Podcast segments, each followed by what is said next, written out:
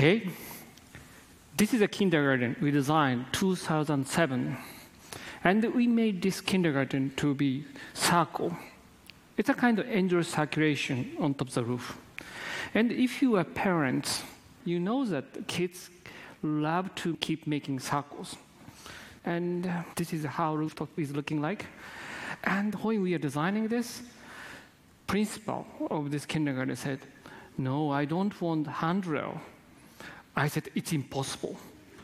But he insisted. And how about having a net sticking out from the edge of the roof so that we can catch the children falling off? I said it's impossible.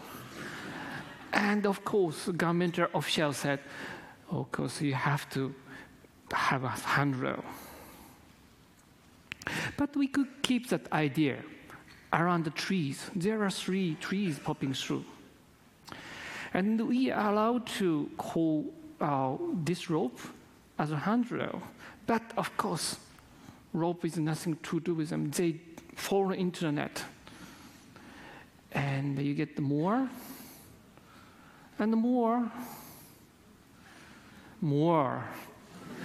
Sometimes 40 children are on the tree.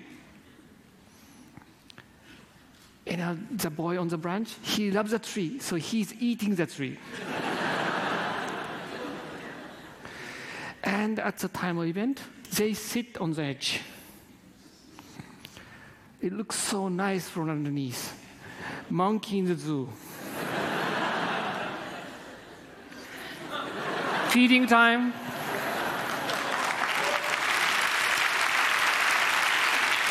Okay?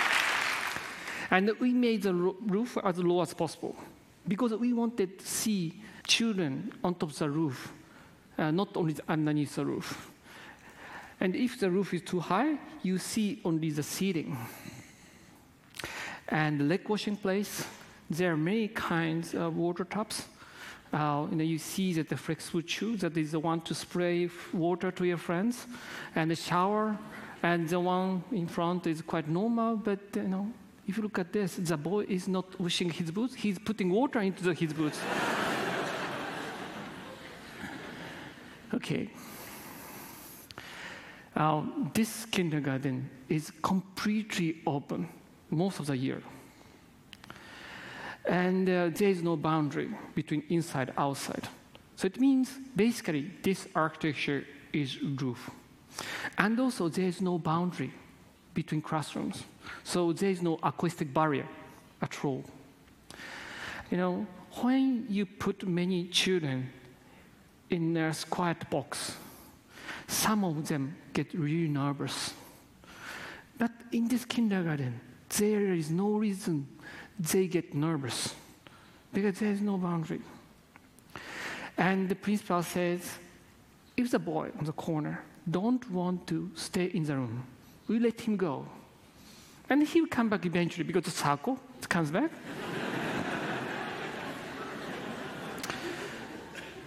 but the point is, you know, in that kind of occasion, usually children try to hide somewhere. But here, just they leave and they come back. It's natural process. And uh, secondly, we consider noise is very important, right? And you know that children uh, uh, sleep better in noise. They don't sleep in quiet space. And in this kindergarten, these children show amazing concentration in the class. And you know that, you know, we are the kind grown up in jungle with the noise. They need noise. And you know, you can talk to your friends in noisy bar. You're not supposed to be in silence. And you know, these days we are trying to, you know, make everything under control. You know, it's completely open. And you should know that uh, know, we can go to ski in minus 20 degree in winter. In summer, you go for swimming. The sun is 50 degree. We are the kind. And also, you should know that you are waterproofed. You never get melt in rain. So children were supposed to be outside. So that is how we should treat them. And this is how they divide the classrooms. They were supposed to help teachers. They don't.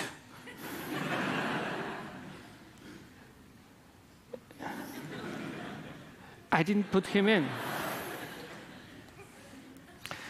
And the classroom, and the wash basin, they talk each other around the well.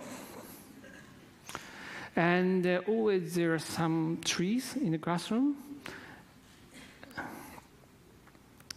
A monkey trying to fish another monkey from above. monkey. And uh, each classroom has at least one skylight.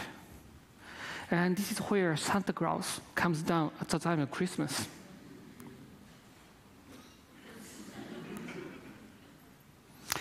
And this is a next building, right next to the oval-shaped kindergarten. And the building is only five meter tall with seven floors. And of course, ceiling height is very low. So we have to consider safety. So we put our children, daughter and son, they try to in. He hit his head. He's okay. His skull is quite strong. He's resilient. It's my son.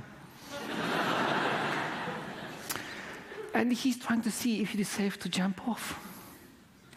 And then we put other children.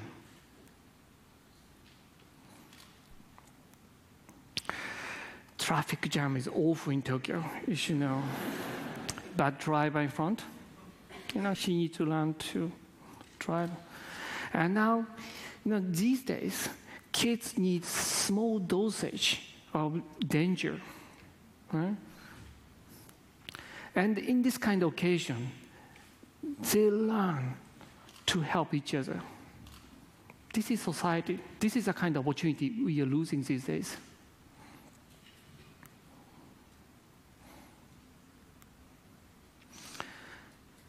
Now, this drawing is showing the movement of boy uh, between 10 past 9 to uh, 30 past 9.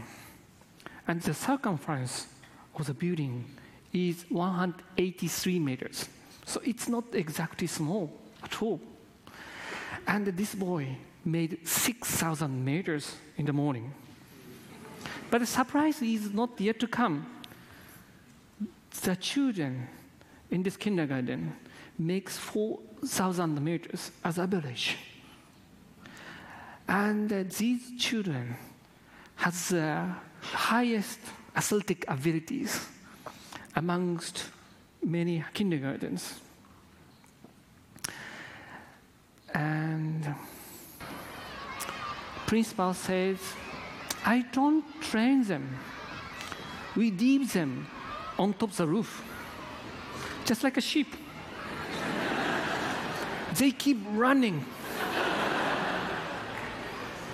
My point is uh, don't control them, you know? don't protect them too much, and uh, they need to tumble sometime. They need to get some injury and that makes them learn how to live in this world. I think architecture is capable of changing this world, you know, life of people. And this is one of the attempts to change the life of children. Thank you very much.